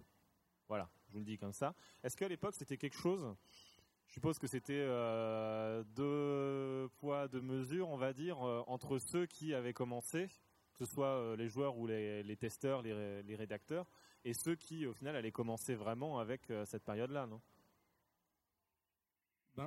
À l'image de ce qui se passe en ce moment, enfin ce qui s'est passé en ce moment avec Street 4, c'est à la fois, ouais, pardon, c'est à la fois euh, une bonne chose. Il n'y a que du positif à tirer que la communauté s'agrandit. Je veux dire, euh, ça facilite les échanges. euh, tout le monde a envie de s'investir dans le jeu, donc au niveau du versus, ça tend à s'améliorer, ne serait-ce qu'au niveau de la compétition que tu peux rencontrer. Voilà, si Arcade Street a ouvert, c'est en partie aussi parce qu'il y a eu ce phénomène de démocratisation. Donc même à l'époque, même en 2000, euh, bah, je me souviens en 99 il avait, avec Soul Calibur, me souviens de l'ouverture du Babylon Café, bah voilà, c'était un, un espèce de phénomène social quand même qui est monté derrière. Et euh, bah, j'en tire quand même des bons souvenirs et une, euh, voilà, c'est c'est pas quelque chose de négatif, même si euh, le jeu était soi-disant plus simple d'accès ou, ou pensé grand public. Donc, oui, euh, Frio? Bah, moi, j'ai envie de dire que c'est un mal pour un bien. Mhm. C'est-à-dire qu'effectivement, en tant que joueur euh, à l'ancienne, j'ai suivi un peu l'évolution du genre. Et donc, j'étais toujours euh, dans l'attente de choses nouvelles, de choses plus riches, de choses plus intéressantes. Donc, c'est vrai qu'au final, devoir repasser par la case départ un peu et rejouer à des jeux simples, c'est pas forcément ce qu'on attend, ce qu'on espère. Mais si ça permet en fait de ranimer le genre et de permettre en fait euh, au genre de se redévelopper, aux éditeurs de se réintéresser, aux développeurs, je pense que ce n'est pas plus mal. En plus de ça, ça agrandit les communautés et on peut bénéficier, et on en a bénéficié. Mm. Ce qui s'est passé à l'époque de Soul Calibur et c'est ce qui se passe aujourd'hui avec Street Fighter 4, c'est que les gens qui découvrent en fait ces jeux un peu simples s'intéressent à des jeux un peu plus compliqués et, à- et agrandissent ces communautés. Donc c'est un mal pour un bien, même si c'est plus un bien que mal en, en Ouais, on va dire qu'on peut toujours jouer aux anciens jeux de toute façon. quoi. Voilà. Voilà. Euh, Et puis les autres, les anciens jeux n'ont pas disparu. Oui, Ils voilà. Et puis ils étaient portés à l'époque, euh, comme Voilà. on disait sur Dreamcast. Alors, euh, je vais continuer quand même. Donc au final, on disait l'âge d'or de la baston, ça se termine en 90, entre 99 et 2001 et tout. Mais au final, y a-t-il vraiment eu une fin? La fin est peut-être un petit peu plus tard, aux environs des années euh, 2002, 2003, 2004, ou euh, je me trompe? Oui, euh, Doug? Moi, je tenais, quand même à, à dire quelque chose, à appuyer sur un point, c'est la, la PS2. Parce que sur la PS2, on a une politique de la part de Sony qui euh, interdit les jeux 2D, enfin, Ouais. qui les valide très difficilement dans les ma- sur les marchés occidentaux. C'était officiel ça? C'était Oui, oui, une, tout à fait, tout à fait. Surtout euh, Sony USA. Surtout Sony USA en fait. Fait, en, en fait, ils ont une, poli- il y a des gens qui décident hein, de, de la sortie de ton jeu hein, chez Sony.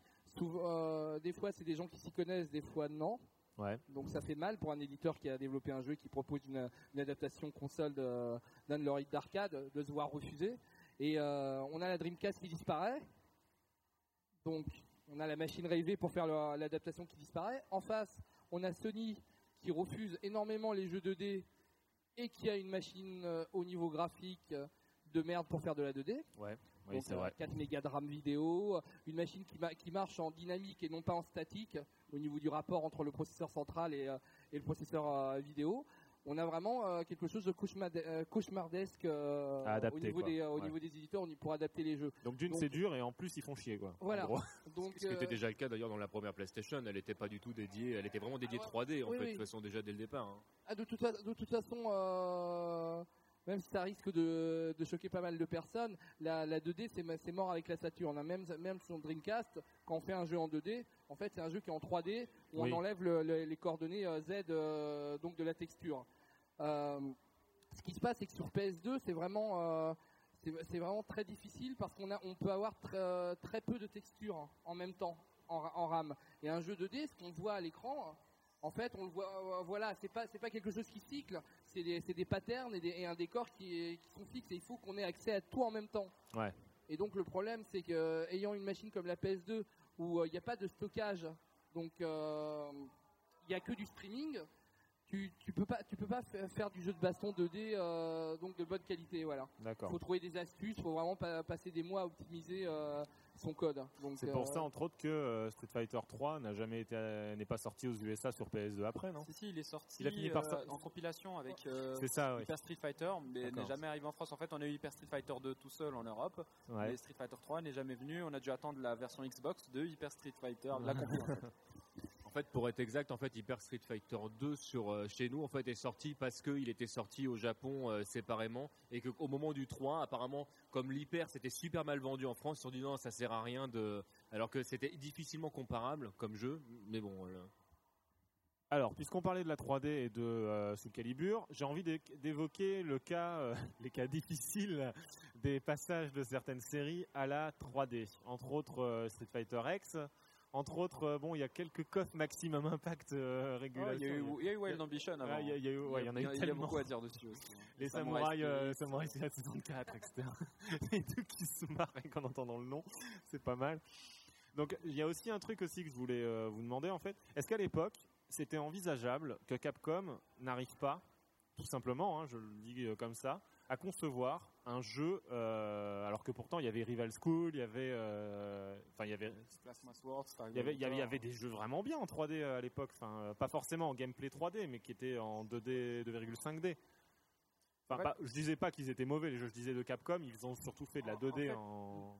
Le vrai souci qu'ont eu les développeurs à cette époque-là, c'est de savoir qu'est-ce qui faisait euh, l'image, la personnalité du jeu. Est-ce que c'est le gameplay Est-ce que c'est juste les personnages et la façade graphique? Donc c'était ça la première difficulté qu'ils avaient. C'est est-ce qu'on fait un jeu 3D, on garde le gameplay mais ça sera visuellement 3D, donc on garde euh, l'esprit du jeu, donc le gameplay en 2D, ou bien non, ce qui intéresse les gens, c'est euh, les layouts, c'est les personnages, donc on va faire un gameplay 3D et exploiter donc la 3 dimensions et, et garder justement les mêmes personnages. Et donc c'est là en fait il y a eu des, des tentatives diverses et variées. Donc on sait qu'avec Capcom, par le biais d'Arika, ils ont fait Street Fighter X qui est resté en gameplay 2D avec quelques petits passages en 3D. Mais Ah là là, Euh, mais le dramatique resté- battle. euh, qui, qui est resté vraiment en 2D dans son gameplay, où on a SNK qui eux se sont carrément lancés dans la vraie 3D avec Samurai Spirits qui exploite vraiment le- l'environnement 3D, ou Wild Ouais. Ambition aussi.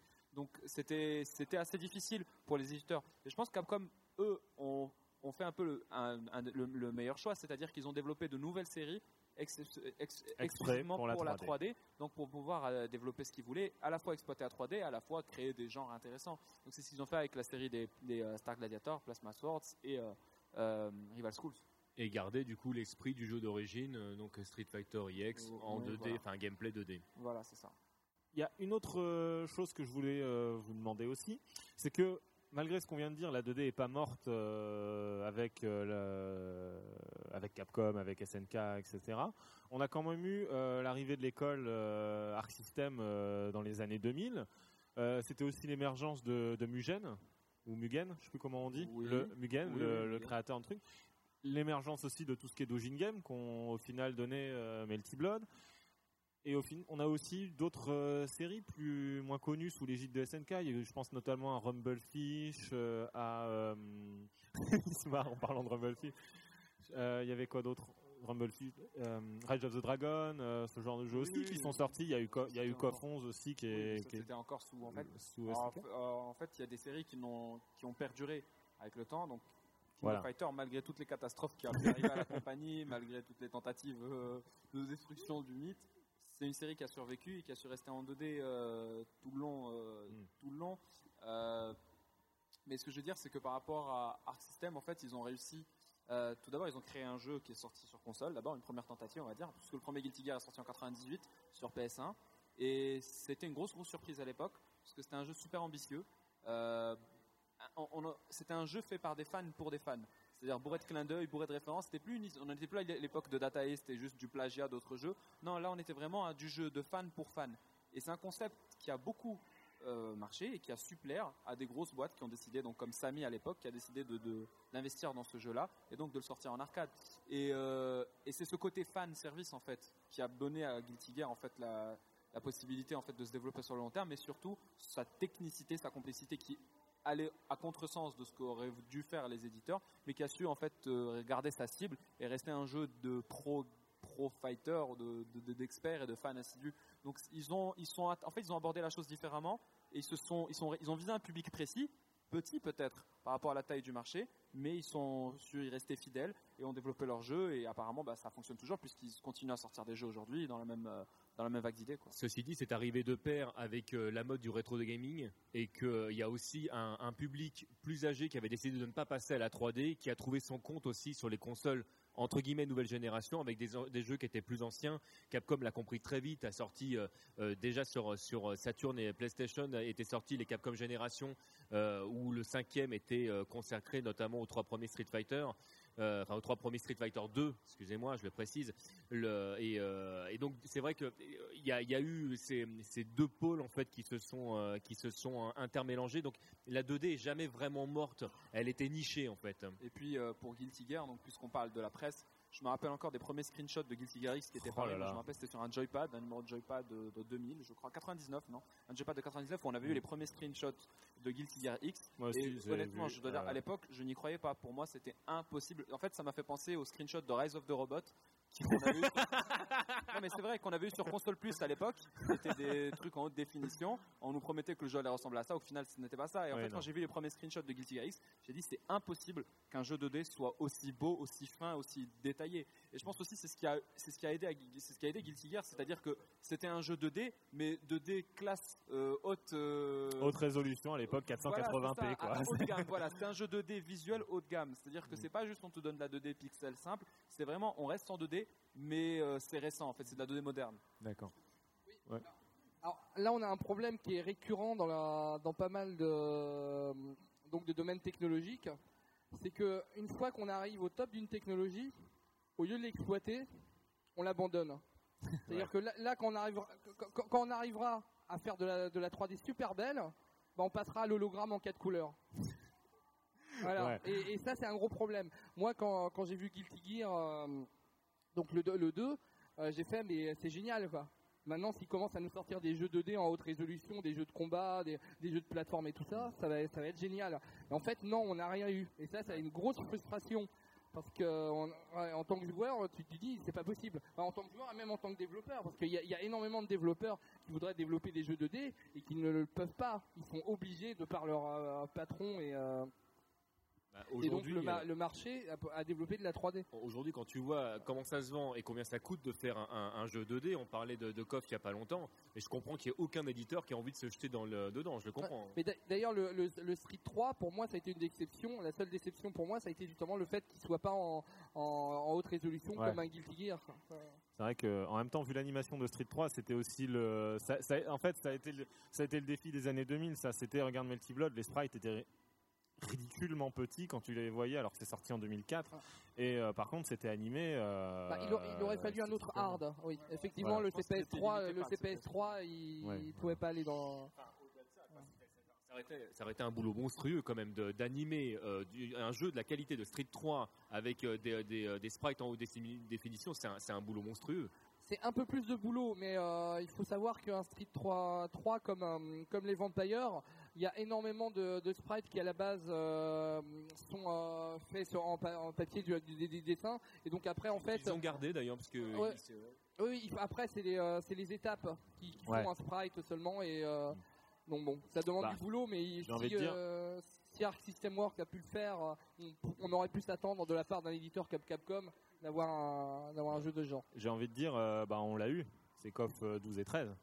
Voilà, c'est 12 comme. KOF 12 et. Combien d'années après Ouais, mais bah, 10 ans après, mais KOF 12 et KOF 13, on va dire, l'animation est géniale. Par contre, c'est du sprite en 480p, là où BlazBlue est déjà passé au, au 720. Donc, euh, par contre, BlazBlue, c'est animé, euh, c'est raide, quoi. Comme, euh, Ouais, voilà. Donc, je pense que le pari, en fait, je pense qu'avec la claque visuelle et artistique que- qu'on a eu à King of Fighter euh, 12, donc et le 13 aujourd'hui, euh, moi, ça me redonne un petit peu espoir peut-être que, on- en fait, SNK a montré qu'il était possible de faire de la 2D à la hauteur des technologies actuelles, avec des vrais sprites animés, avec des décors entièrement animés en deux dimensions. Et je, je- je pense que c'est toujours possible. Maintenant, quel genre et quels éditeurs vont se lancer dans l'aventure ouais, euh, beaucoup parlé d'un éventuel Metal Slug en- euh, avec cette qualité graphique, ce serait beau, mais c'est presque incroyable en termes de travail. Mais pourquoi pas? On veut y croire. On Ouais. veut y croire. Alors, si jamais ils développent, j'achète. hein. j'achète aussi. Je voudrais, je voudrais revenir rapidement juste Ouais. sur la question de Street 3.3.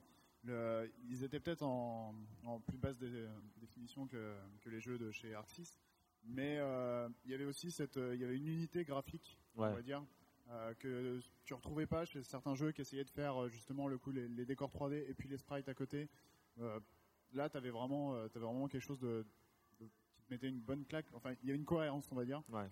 Que chez Arc 6, je- j'ai- j'adore j'adore les jeux qu'ils font, mais il y, a- il y a toujours un petit décalage entre euh, entre les décors, les persos, qui est, je sais pas, j'ai Ah, je sais pas, moi, a- ça m'a jamais gêné bizarrement euh, parce que les décors étaient euh, vachement Les décors détaillés, sont pas, fabuleux, pas tr- pas mais, très euh, animés, mais t'as as toujours l'impression que le, le- le perso est pas dans son décor par rapport à, à des jeux, enfin à Street 3 où c'était vraiment. Euh, Euh, C'est bizarre que tu dises ça parce que pour moi c'est l'inverse justement. Je trouve que Street 3 n'a pas les décors qui ressemblent à ses sprites parce que les, les, les- Le 3.3. le 3.3 le oui. second impact. Ah non non pas le second impact justement. normal. Je trouve que le second impact est beaucoup mieux en termes de décor parce que le 3.3 j'ai l'impression de, de voir j'en sais rien un jeu digitalisé tu vois des décors digitalisés un truc fait en 3D puis après euh, il y avait 256 couleurs et ben on l'a passé au filtre euh, 256 couleurs et puis voilà justement je trouvais que 3.3 ça marchait pas les, les décors de 3.3 en fait. Sauf certains, enfin surtout, moi je pense surtout au décor de Makoto par exemple avec le dojo où tu sens que ça va pas, tu vois, il y a un truc. euh, Tu voulais dire euh, Ben? Non, c'est bon. D'accord. Alors, donc au final, on parlait de. euh, Oh là là, on a franchi toutes les étapes, on a fait toutes les, tous les trucs mélangés. Donc on va, on va repasser aux environs, on va revenir à ce qu'on disait tout à l'heure, Frio, par rapport au choix différent qu'a fait Arxis par rapport à la plupart des concurrents, c'est-à-dire au moment où tout le monde simplifiait, ils ont préféré complexifier. Et au final, c'est pas un petit peu, j'ai envie de vous demander, vous, euh, quand vous avez vu arriver un Guilty Gear X, puis un Guilty Gear XX, puis, euh, mine de rien, à l'époque, il y a eu aussi KOF 2003 avec le système de tag, puis il y a eu, il rigole quand il pense à KOF 2003, puis, puis il y a eu le 11 avec également un système de tag, etc., etc. Au final, est-ce que c'est pas, et en même temps, j'ai pas l'impression qu'il y avait beaucoup de jeux simples qui sortaient à côté entre 2000, on va dire 2000, je pense à 2003 à 2008, j'ai l'impression qu'en fait, il n'y a pas eu beaucoup de jeux simples pour contrebalancer ou très connus qui ont fait beaucoup parler d'eux. Hormis peut-être sous Calibur 2 à l'époque en 2002-2003, mais euh, Il y a eu quelques tentatives d'éditeurs sur le support Neo Geo. Parmi les derniers jeux, on note le bah, connu ici, c'est euh, Power Instinct Matrimélé. ah oui, il est trop En bien est celui-là. une série qui n'a jamais qui a évolué, qui a su s'adapter avec les nouveautés de genre, mais qui a toujours resté très fun et très accessible. Et euh, eux avaient, ben, ils sont, ils n'ont jamais abandonné en fait leur, euh, leur créneau puisque euh, le jeu qu'ils avaient sorti à l'époque, donc sur Neo Geo MVS, euh, était tout aussi simple, tout aussi accessible et tout aussi fun et complet. Et d'ailleurs, ils n'ont jamais lâché l'affaire puisqu'ils ont ressorti très récemment un nouveau épisode euh, Matrimélé qui est sorti sur Ta- Taito Typix Ouais. et euh, qui n'a pas beaucoup évolué graphiquement, mais qui est toujours dans la même simplicité. En fait, il y a des éditeurs qui avaient leur jeu fun, délire et super accessible et qui étaient toujours tout autant appréciés. Eux, ils n'ont pas lâché leur, euh, leur truc. quoi. Alors, jusqu'à la sortie, enfin même j'ai envie de dire l'annonce de Street Fighter 4, franchement, on n'en entendait plus parler. J'ai envie de dire euh, les tests de jeux de baston, euh, c'était euh, pour moi c'était, enfin hormis, moi je me souviens que je, je lisais tes tests sur Gamecult à, à, à- une époque, je me disais tiens par exemple il a testé XX, X2, Reload, voilà, je les ai tous lus, tu vois. Le Donc, euh, problème de, de XX à l'époque, c'est-à-dire que tu un jeu vraiment sublime, capable de capter le public, et pas forcément euh, que le public baston, parce que sublime, le public de- des fans de Japanime, pardon, le public des fans de Japanime, et d'un coup, ils te sortent, le, ils te sortent la, la version, la version slash, ils te sortent la version Isuka, qui était proprement, proprement hachée, mais même elle était naze celle-là. quoi. voilà, mais ça demandait, un, ça demandait un, tel, un tel effort de te mettre à jour sur les différentes versions qu'ils ont peut-être un peu, euh, un peu noyé, noyé leur jeu sous les sorties là pour le coup. Et c'est vrai que nous, en tant que testeurs, voilà, je, savais qu'il y avait de la profondeur, quelque chose d'intéressant à puiser, mais tu te rends compte du temps à consacrer à Guilty Gear pour essayer de dénicher son éventuelle profondeur ou pas? Mm. Pour ceux qui, qui connaissent pas Guilty Gear je rappelle, c'était un jeu en 2 contre 2 qui se basait sur Guilty Gear Reload et autrement dit c'était Guilty Gear Reload avec un second plan mais sinon c'était pareil et déjà à l'époque Guilty Gear Reload était considéré comme un jeu vraiment extrêmement compliqué Un Et bouton pour se retourner. et il y avait un bouton pour se retourner, j'avais oublié celui-là L'invention du siècle. non mais celui-là c'était c'était n'importe quoi mais euh, d'ailleurs il y, a- il y a des combos movies assez drôles où tu renvoies un personnage d'un autre bout de l'écran avec un coup qui a un X monstrueux mais voilà le truc c'est que euh, au-delà au-delà de ça, en fait, j'ai l'impression qu'on n'a pas vu euh, de tests, qu'on n'a pas vu, hor- hormis sur le web, en fait. Oui, je sais que vous avez fait des tests, d'ailleurs, euh, tu vas en parler, Ben, un petit peu. Mais euh, j'ai l'impression qu'en fait, médiatiquement, c'est vraiment mort à ce moment-là, en fait. Hormis Tekken, hormis Soul Calibur 2, puis 3, euh, j'ai l'impression qu'il n'y avait plus rien. Non, mais clairement, hormis les grosses sorties, on va dire que le grand, les médias grand public ou même les sites internet n'avaient pas suffisamment de temps à consacrer par rapport aux attentes du lectorat. Parce qu'il y y a aussi ça qui entre en jeu. Et euh, voilà, sur Calibur 2, tu sais qu'il y a de la demande, sur Calibur 3 aussi. Mais, euh, mais des jeux comme euh, quand ils ont sorti Samurai, Samurai Shodown spécial sur PS2, comment tu veux traiter un jeu pareil C'est pour ça que quelque part, l'avènement de, de magazines comme GameFan était important, en tout cas dans le cercle de la communauté, parce que ça a permis de donner les réponses que nous, on n'avait pas le temps d'apporter, et même, je dirais, on n'avait pas suffisamment de spécialisation pour le faire. Oui, parce qu'il y, a- aussi euh, des jeux qui étaient euh, plus anciens, je pense, euh, quand est sorti sur la GBA Super Street Fighter 2X euh, Revival, où euh, j'ai lu un test où la, la personne expliquait que euh, euh, ils avaient intégré les super de Street Fighter 0, mais qu'ils avaient retiré le deuxième parce que, enfin, c'était absolument n'importe quoi. me souviens très bien. Exactement. Je voulais pas le citer. Le, le, le- c'est- mais enfin, on est, on est- on est arrivé sur sur du n'importe quoi parce que là, la personne écrivait des choses, elle ne savait absolument pas de quoi elle parlait, donc on on n'avait même plus le, le- le plaisir en tant que joueur de se dire tiens, il y a un, un nouveau revival qui revient. Est-ce que euh, on est, enfin, on était vraiment parti dans le n'importe quoi? Est-ce que vous pouvez nous parler un peu de, bon, si, ça, si vous voulez bien, de GameFan? Parce qu'à l'époque, je me souviens que justement, comme disait euh, Pouillot, c'était quand même en fait le seul palliatif que tu avais à l'époque si tu n'avais pas le web. Et encore le web à l'époque, enfin, je veux dire, on parle de l'époque où il y avait encore Caramel, tu vois. Il donc fallait euh, être anglophone. il fallait être anglophone. Sur D'ailleurs, le j'ai- appris l'anglais comme ça.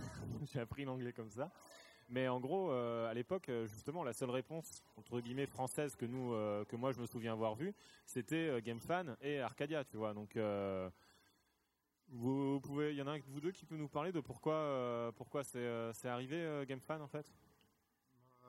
GameFan, euh, au Ben. départ, avant, ouais, il y avait le, le magazine Arcadia. Donc, euh, euh, je sais pas si Frionel, toi, t'as as commencé sur quoi GameFan ou Arcadia? Ouais, donc il est peut-être un peu mieux placé. Moi, je suis arrivé sur. euh, sur Tu peux nous parler vite fait d'Arcadia, le concept? Alors Arcadia, le principe c'était quoi? L'idée c'était que la presse euh, vidéoludique ne parlait plus aux joueurs. C'est-à-dire que les magazines commençaient à se transformer en, en magazines technologiques plus, plus que de magazines de jeux vidéo. Ce qui est logique puisque l'évolution des consoles avec des lecteurs DVD intégrés, etc. Donc euh, la, la presse a suivi un peu, la presse papier, hein, la presse a un peu suivi cette tendance-là. Et en fait, on ne s'y retrouvait plus. C'est-à-dire que euh, moi, en tant que lecteur, j'ai arrêté d'acheter des magazines de jeux vidéo vers euh, 2000-2001. Je crois que j'ai arrêté à cette période aussi Euh, de lire c'est pas Joypad. Même ouais. 2000, même pas 2001, je crois. 2000. Moi, je crois que Les c'était derniers 2001 ou magazines 2002 que j'ai arrêté de les lire derniers Joypad. numéros de Joypad ou console plus que j'avais datent de 2000. Euh, parce que je n'y trouvais plus mon compte. Euh, les informations en fait qu'il y avait dedans Mhm. euh, ne, ne me parlaient pas. En fait, j'étais plus au courant de choses que les Que les tu magazines eux-mêmes. en Donc, fait, Finalement, ça ne me servait plus à rien. Et en fait, on avait tous un peu ce, ce, ce manque parce qu'on avait envie de lire. On avait envie de lire, on avait envie de faire lire. Bah, c'est pareil, moi, tu vois, j'habitais dans le trou du cul de la Provence. Euh, je vais te dire, va trouver. Déjà, Internet, c'était chaud, tu vois, de trouver Internet à l'époque. Mais euh, voilà, où est-ce que tu voulais trouver de, de l'information autrement que dans un magazine papier à l'époque Voilà, Si tu parlais et- pas anglais? Et à l'époque, on croyait vraiment au support papier en se disant que, euh, contrairement à Internet, qui aujourd'hui est devenu mobile, à l'époque où on s'est lancé dans cette aventure-là, c'était pas du tout évident. Donc, un magazine était mobile, il était transportable. Ouais. On pouvait le lire dans les transports, on pouvait le lire aux toilettes, on pouvait le lire pendant un voyage. Euh, il nous accompagnait. Il avait une espèce de vie, en fait, le magazine. C'est pas pour jeter des fleurs à, à Frio euh, ni à toute l'équipe d'ailleurs en général, mais c'était mon magazine de chevet moi à l'époque. Moi, c'était là-dedans que je trouvais exactement ce que je voulais.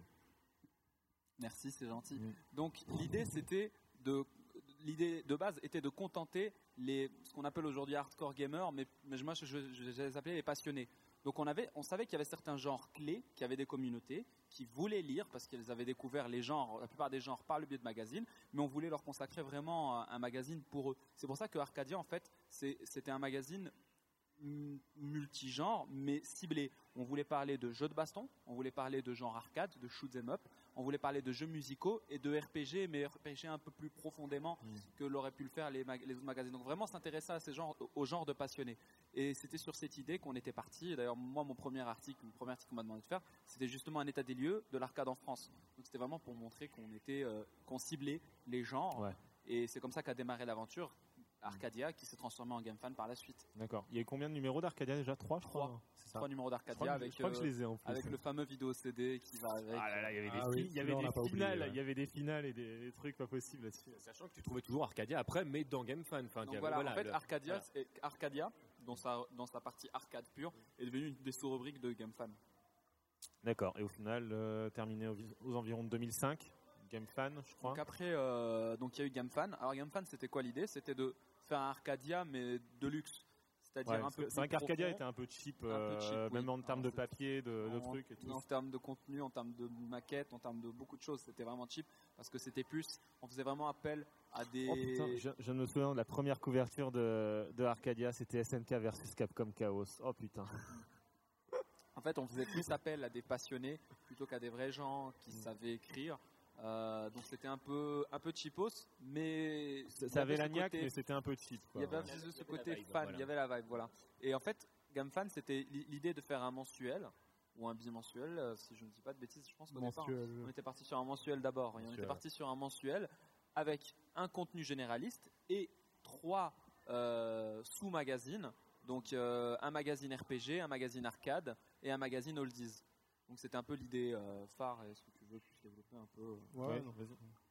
Vas-y. hein. Ouais, non, donc euh, l'idée, ouais, c'était euh, comme euh, il y avait toute cette communauté de, de joueurs euh, arcade, euh, c'était aussi de toucher euh, aussi les autres communautés qui sont un peu proches, c'est-à-dire euh, la, la communauté rétro qui. euh, la, la communauté rétro qui se, qui proche à de la l'époque, communauté arcade. Donc, euh, ce bouquin-là, euh, enfin, ce, ce magazine fédérait euh, une autre façon de jouer. Et c'est vrai que c'était c'était assez intéressant pour ça, quoi. Et ça permettait de, de parler du jeu vidéo euh, tel que nous, on avait envie d'en parler en tant que joueur et, euh, et d'en parler euh, vraiment avec passion, quoi. Euh, ouais, Doug Oui, alors, euh, je vais reparler de la presse. Donc, euh, moi, je l'ai vécu cette, épo- cette époque-là. Cette époque-là, moi, je l'ai senti vraiment. C'est, euh, on peut la situer à peu près, euh, à peu près en 96. Donc, euh, l'époque vraiment PlayStation, Nintendo 64. La PlayStation prend beaucoup d'importance. Elle est en train, en, en train de terrasser Sega. On a tout un nouveau public, donc de, de joueurs qui arrivent, qui sont beaucoup plus vieux, qui veulent des jeux simples, accessibles, qui sont euh, qui sont un peu euh, en, en fait euh, impressionnés par la 3D. Ouais. Génération PlayStation. on Voilà, donc génération PlayStation, des joueurs entre guillemets plus adultes qui ne jouent plus à des trucs qui ressemblent à des dessins animés avec des gros pixels. Et, euh, et donc, et les- là, là, les éditeurs de magazines à cette époque-là se, di- se disent mais on peut plus garder nos geeks en fait là les mecs qui s'y connaissent euh, énormément et euh, qui, qui savent comment un jeu est fait et, et qui vont le critiquer d'une manière décalée par rapport au public qui on, achète on les peut jeux. plus garder nos geeks. Voilà, J'adore cette C'est expression. super et- trop bien. et donc on renouvelle en fait les donc les, les, les rédactions plus ou moins euh, avec plus ou moins de violence suivant les, euh, les éditeurs et on met, De on met des plus gens ou moins heureuse. en, en- en- en accord avec le, le public qui, qui achète la majorité des jeux. Enfin, eux c'est comme ça qu'ils le, qu'ils le voient. C'était pas forcément vrai au niveau des chiffres. C'est su- c'est- après c'était vraiment suivant le type de jeu où ça, où ça variait. Ouais. Et donc à, partir à partir de ce, de ce moment-là, on a bah, t'as pas, pas mal de monde qui, entre le, qui ont le cul entre deux chaises. C'est est-ce qu'on va aller vers, vers le grand public ou on, on essaie de garder quand même notre euh, notre public? Donc à partir de ce moment-là, bah, les gens, comme disait Frionel deux secondes, quand tu commences à lire un magazine où la personne qui critique le jeu s'y connaît moins bien que toi, t'arrêtes d'acheter le magazine. Normal. Tu vas aller chercher ailleurs. Et tu dis que pour toi, ça a commencé en 96. ça. Ouais, 96 environ. D'accord. Il y a un, élément déclencheur qui fait qu'en 96, euh, tu t'es fait virer ou euh, il y a eu une histoire Non, non, euh, mais glo- même pas, non, globalement, tu vois que la c'était ça. nouvelle, la nouvelle, la nouvelle euh, rédaction de console plus ou le, ou le renouvellement. C'était l'avènement de euh, PlayStation Magazine aussi à cette époque, Oui, voilà, voilà. les, DVD de démo, les CD de démo. sur la sur la vague PlayStation. Tu vois que les magazines spécialisés, les, les magazines spécialisés de, comme les magazines Sega, bah, ils se Ouais. cassent tous la gueule, par exemple. Que euh, Nintendo va y avoir une, grande une grande période de faiblesse aussi. Et, euh, et tu vois qu'ils essaient euh, le, le phénomène PlayStation qui est à la mode. On va on va inviter des euh, des joueurs de baseball, enfin de, de, de plein de sports, des des grandes stars et tout ça. Enfin, ça, ça va compl- complètement transformer le la presse à cette époque-là. Bah, c'est surtout l'époque où le prix des magazines aussi a commencé à Oui. gonfler. Euh. avec l'arrivée des. Qu'il a commencé à ressembler à des magazines plus people finalement Oui, que, oui, oui, complètement, oui. que des vrais magazines de jeux vidéo. qui, finissait emballé avec euh, son, son DVD de démo euh, au fur et à mesure et que tu payais une, une race. Euh, Moi, c'est, enfin, je sais qu'à l'époque, c'est ça aussi qui m'a, euh, qui m'a un peu dégoûté de la presse papier parce que euh, tu, tu trouvais encore des magazines où tu n'avais pas le, euh, le, le, le gadget en plus dedans, euh, mais euh, il fallait Ce qui- débourser. Ce qui est euh. génial, c'est que la presse, elle a, elle a- elle a creusé sa propre tombe.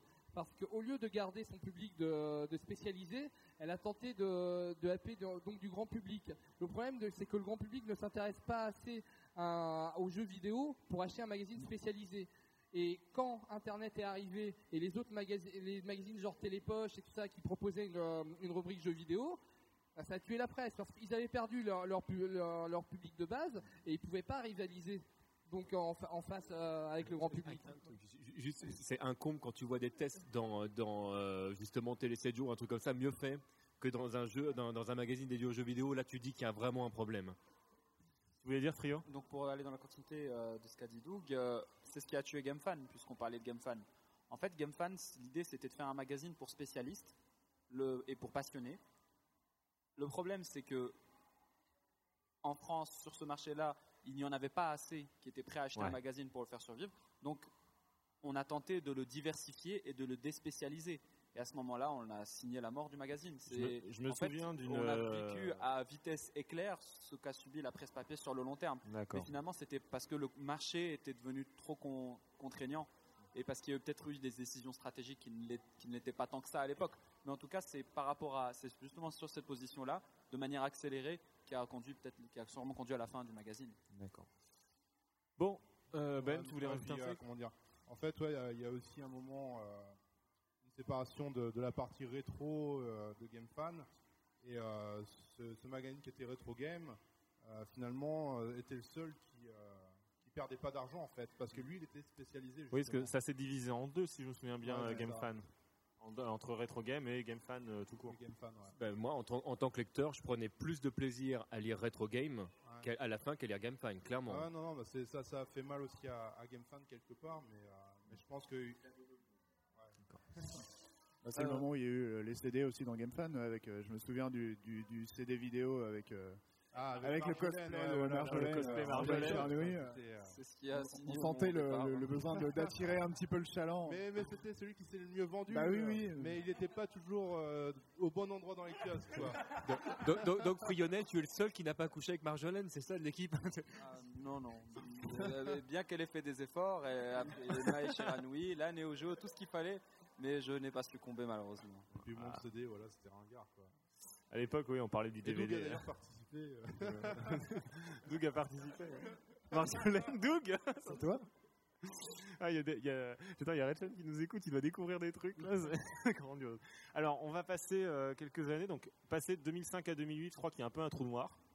Ou alors il y a le développement du net aussi, il y a eu les deux, je crois. Euh, Le net, c'est quand même vachement à partir de 2005-2006. Il y a pas mal de sites spécialisés anglais qui se sont francisés. Euh, pas mal de, de sites, de choses qu'on fait, qui ont permis de, de chercher de l'info. Je pense notamment, bah, moi, c'est à l'époque, c'est en 2005 que j'ai découvert Console League c'est très con, mais euh, voilà, c'était à l'époque bah, GameFan, dernier numéro que tu vois, ou Arcadia, dernier numéro, on te dit bah allez sur Console League, tu vois, sur Console League, voilà. Mais il y, a, aussi eu du coup beaucoup de sites qui sont nés euh, liés au rétro gaming, qui ont fait découvrir les jeux de baston, euh, qui étaient vraiment effectivement à l'époque plus underground, mais on était, enfin il y avait des nouveaux joueurs qui arrivaient, qui ne connaissaient pas du tout les jeux de baston et qui ont démarré par les jeux parfois les plus compliqués et qui ont quand même accroché au, genre, ce qui était absolument extraordinaire. Mon collègue de dose euh, de Caen, euh, il a commencé à jouer au premier jeu de baston qu'il a joué, c'était Guilty Gear Reload, il jouait Venom. Le mec, il avait la foi, tu vois, quand même. Euh, le mec, il arrive, il te dit, d'ailleurs, je le salue bien s'il nous écoute du Japon maintenant où il se fait bourrer les fesses. Mais euh, c'est vrai qu'à l'époque, moi, la plupart des gens que j'ai rencontrés euh, dans le milieu de la dose à ce moment-là ont commencé en fait avec euh, souvent un jeu compliqué. C'était vachement rare en fait de dire de trouver quelqu'un qui va te dire je vais te faire un tournoi à 2x. C'était euh, 3.3, c'était KOF 2002, c'était KOF 11 à l'époque. Je me souviens d'ailleurs d'un tournoi euh, à Toulouse euh, dans une salle de cinéma avec les plombs qui sautaient où tout le monde a dit je vais jouer à KOF 11 et personne ne l'a fait. Euh, Il est triste Rio. Et euh, voilà, mais j'ai l'impression par contre que, hormis euh, le développement un peu communautaire, ça s'est un peu refermé sur soi-même jusqu'en 2008 en fait. Oui, c'est Alors, il y a eu quand même une parenthèse dans cette euh, fermeture, Euh, c'est un phénomène un peu étrange, mais qui a eu son effet. En fait, il y a eu un énorme, énorme, énorme rev- revival de Street Fighter 3 Sur Strike Oui. en 2005, Après, avec cette fameuse vidéo de du combat de Justin Wong contre Daigo Omehara, et ce fameux full Paris. Cette vidéo-là, c'est anecdotique en vérité, anecdotique en vérité parce que ce qui s'est passé dans ce match-là arrive très très souvent dans n'importe quel combat de haut niveau de Street Fighter. Mais la manière dont ça a été médiatisé a beaucoup beaucoup servi au jeu puisque je parle juste au niveau français mais même au niveau occidental en général, le jeu a fait un boom énorme et qui a coïncidé avec la version PS2 qui était sortie. Il y a eu énormément de choses autour de Street Fighter 3. Il y a eu un gros gros gros bond et énormément de joueurs qui sont aujourd'hui des, des top players ou des joueurs assidus ont commencé justement avec cette vague Street Fighter 3 Sur Strike euh, qui est liée à cette vidéo de Mais- demi-finale entre Non, mais Omehara et Frio, Justin Wong. Très clairement, de toute façon, si jamais tout d'un coup, moi je montre Street Fighter 3 à quelqu'un qui n'a joué qu'à Street Fighter 4 et qui trouve le gameplay rigoureux, je lui montre la vidéo, il se met au jeu. Clairement. Elle a, elle- elle a eu un effet incroyable sur le genre et sur les communautés. Et comme quoi, même un jeu sorti en 99, en fait, s'il a l'effet euh, buzz un peu euh, hype euh, qu'il faut, il peut, ra- il peut re- bah, remotiver les gens et les remettre à jouer. Et donc il y a eu un petit, un petit euh, soubresaut, j'ai envie de dire, du genre en Occident avec Street Fighter 3, mais qui n'a pas eu les proportions qu'il a aujourd'hui avec Street sûr. 4. Euh, et il y a même certains magazines, dont euh, Joypad, qui a même couvert, je pense que c'était pour l'anniversaire en fait, je pense, De Street Fighter. de Street Fighter ou quelque chose comme ça, mais qui avait fait un, un article spécialement sur cette vidéo et sur le phénomène que ça a eu sur Street Fighter 3. Bah, Voilà. ouais, ça m'étonne pas.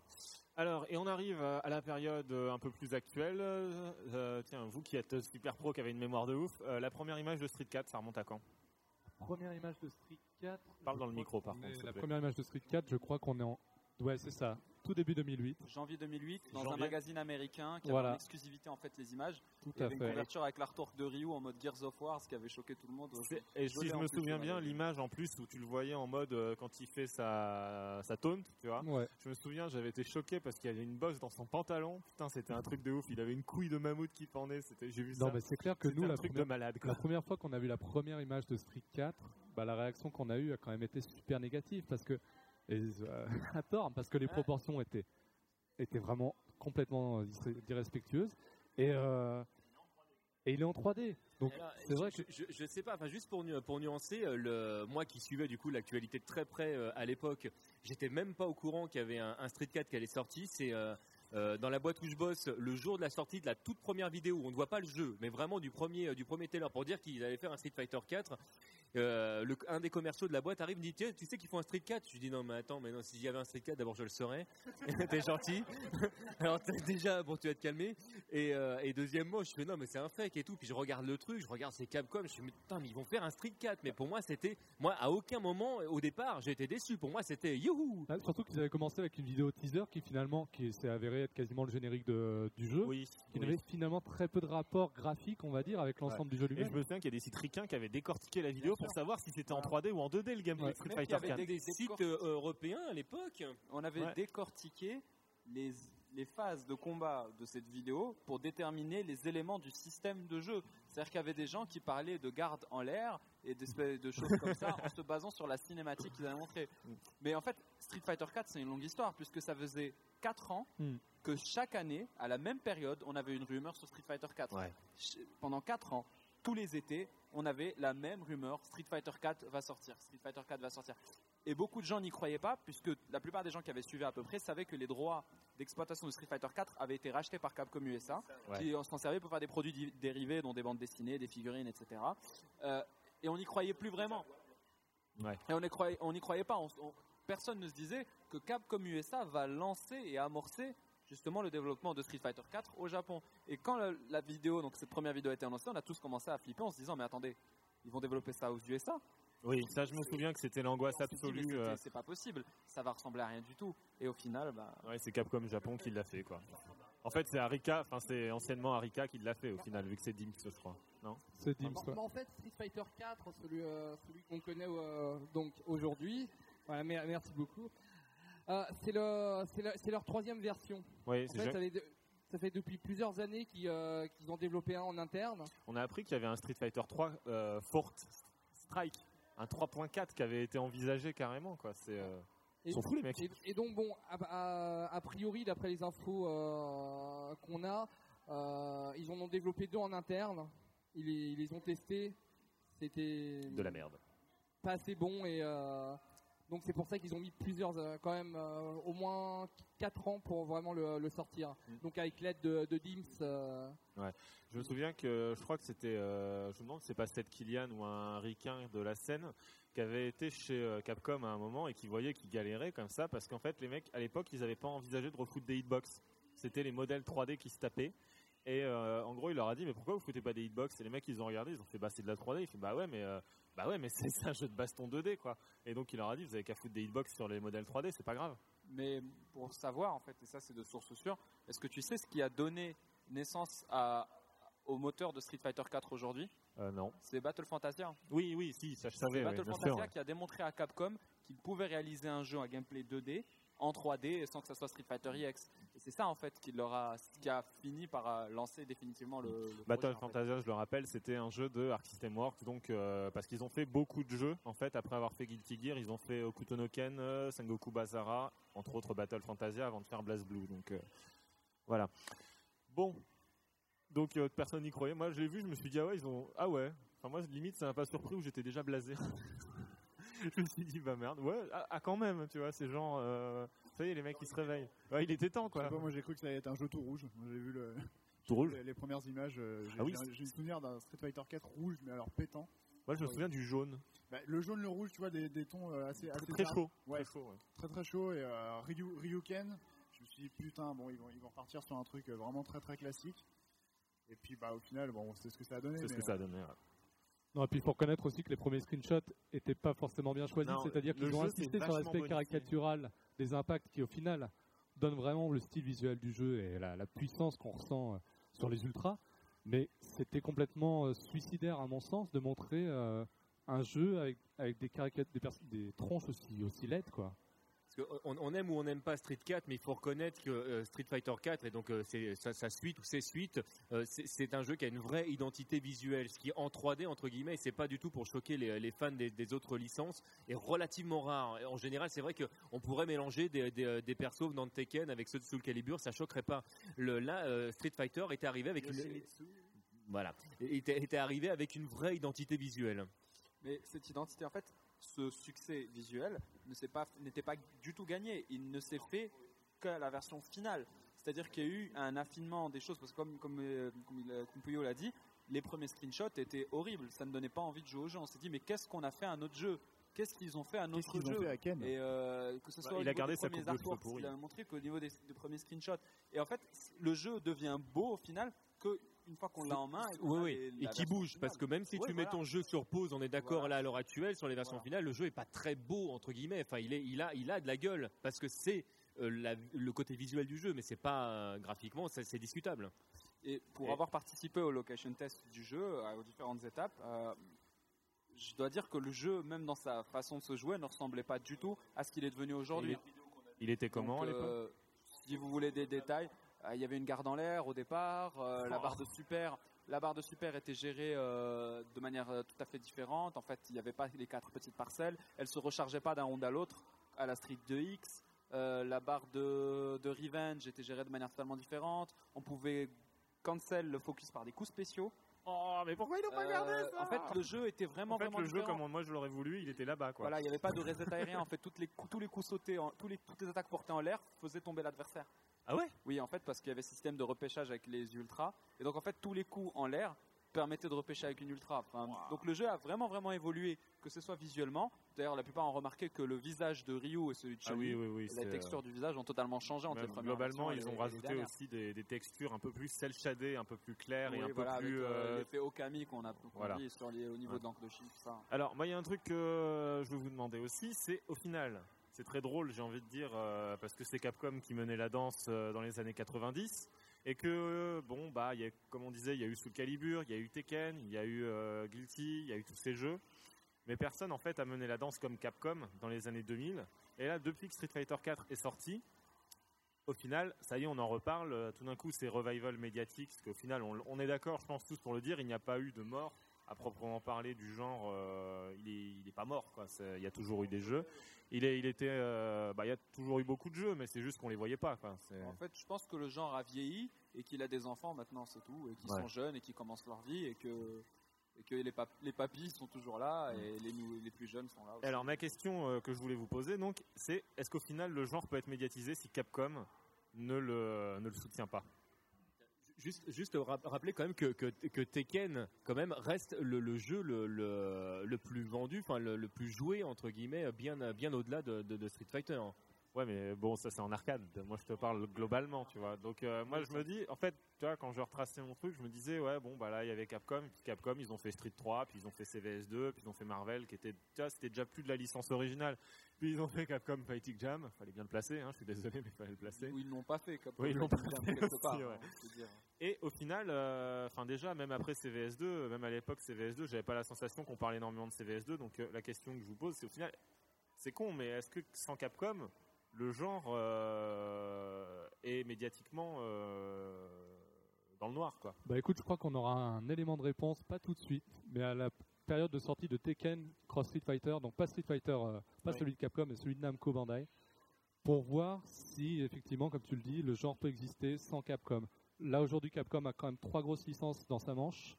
Marvel vs Capcom 3 qui sort, qui sort demain, enfin qui sort jeudi là, déjà, ça va être un premier test. On va voir si les gens vont être prêts à suivre sur un jeu qui est quand même certes plus flashy, mais dans le fond totalement différent et quand même un peu moins accessible que Street 4. Et après, est-ce que euh, Street Tekken va, qui lui a l'air de, quand même de reprendre beaucoup d'éléments visuels et euh, même, bon, le gameplay on s'avance pas trop, mais ça ressemble quand même beaucoup à Street 4.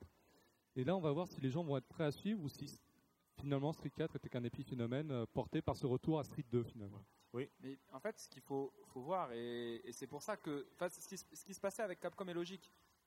Le genre est venu avec Capcom. Oui, bien sûr. C'est Ryu et Ken, Blanca, Honda qui nous ont fait jouer au jeu de combat.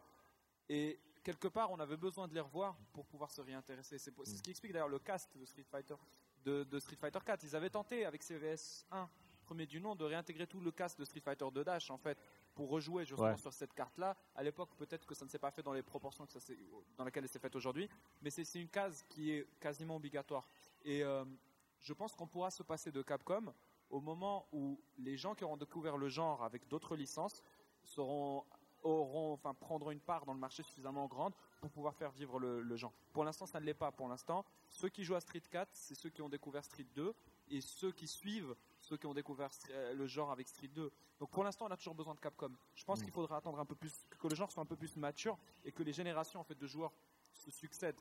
Et peut-être que là, on verra. Peut-être que là, à ce moment-là, le genre se fera que par le biais de Namco ou peut-être que par le biais d'Arc System, je ne sais pas. Mm. Mais aujourd'hui, la génération de joueurs aujourd'hui a besoin de Capcom. C'est mon avis. D'accord. Bon, bah, je crois qu'on va, à moins qu'on ait quelque chose à rajouter, je pense qu'on va en finir là-dessus ça m'a l'air d'être un bel épilogue, euh, tout plein de beauté. J'avais plein d'autres questions à vous poser et puis euh, bah, ça fait déjà plus d'une heure, euh, une heure et demie qu'on parle, donc je pense qu'on va s'arrêter là. et puis on va discuter tout ça en privé, vous inquiétez pas, ça va être beau. Et eh ben merci à tous, tous les six, tous les cinq, tous les six d'être venus ce soir. Donc je le rappelle parce qu'on a oublié de le dire au début, mais on enregistre ce soir à Arcade Street qui a bien voulu nous prêter son sous-sol le temps de l'enregistrement. Merci Arcade Street. Les canapés. Oui, il y avait le canapé aussi. J'ai vachement mal aux fesses je sors du canapé. La, chaise avait l'air d'être un bon deal. Donc merci Arcastrid de nous avoir euh, permis d'enregistrer ici. Merci à tous d'être venus. Puis bah, j'espère qu'on en fera euh, quelques podcasts thématiques comme ça, euh, plus général. On va attendre un petit peu d'avoir avancé, je pense, dans les dans les séries de jeux qu'on évoque, mais j'en ferai bien un par an, comme ça, histoire de voir comment ça avance et entendre les vieux, les vieux routards du genre euh, nous faire des pronostics, ça va être marrant. Bah, merci à tous. Et, euh, merci. Et puis bah merci, merci. Merci. Et puis bah une prochaine fois.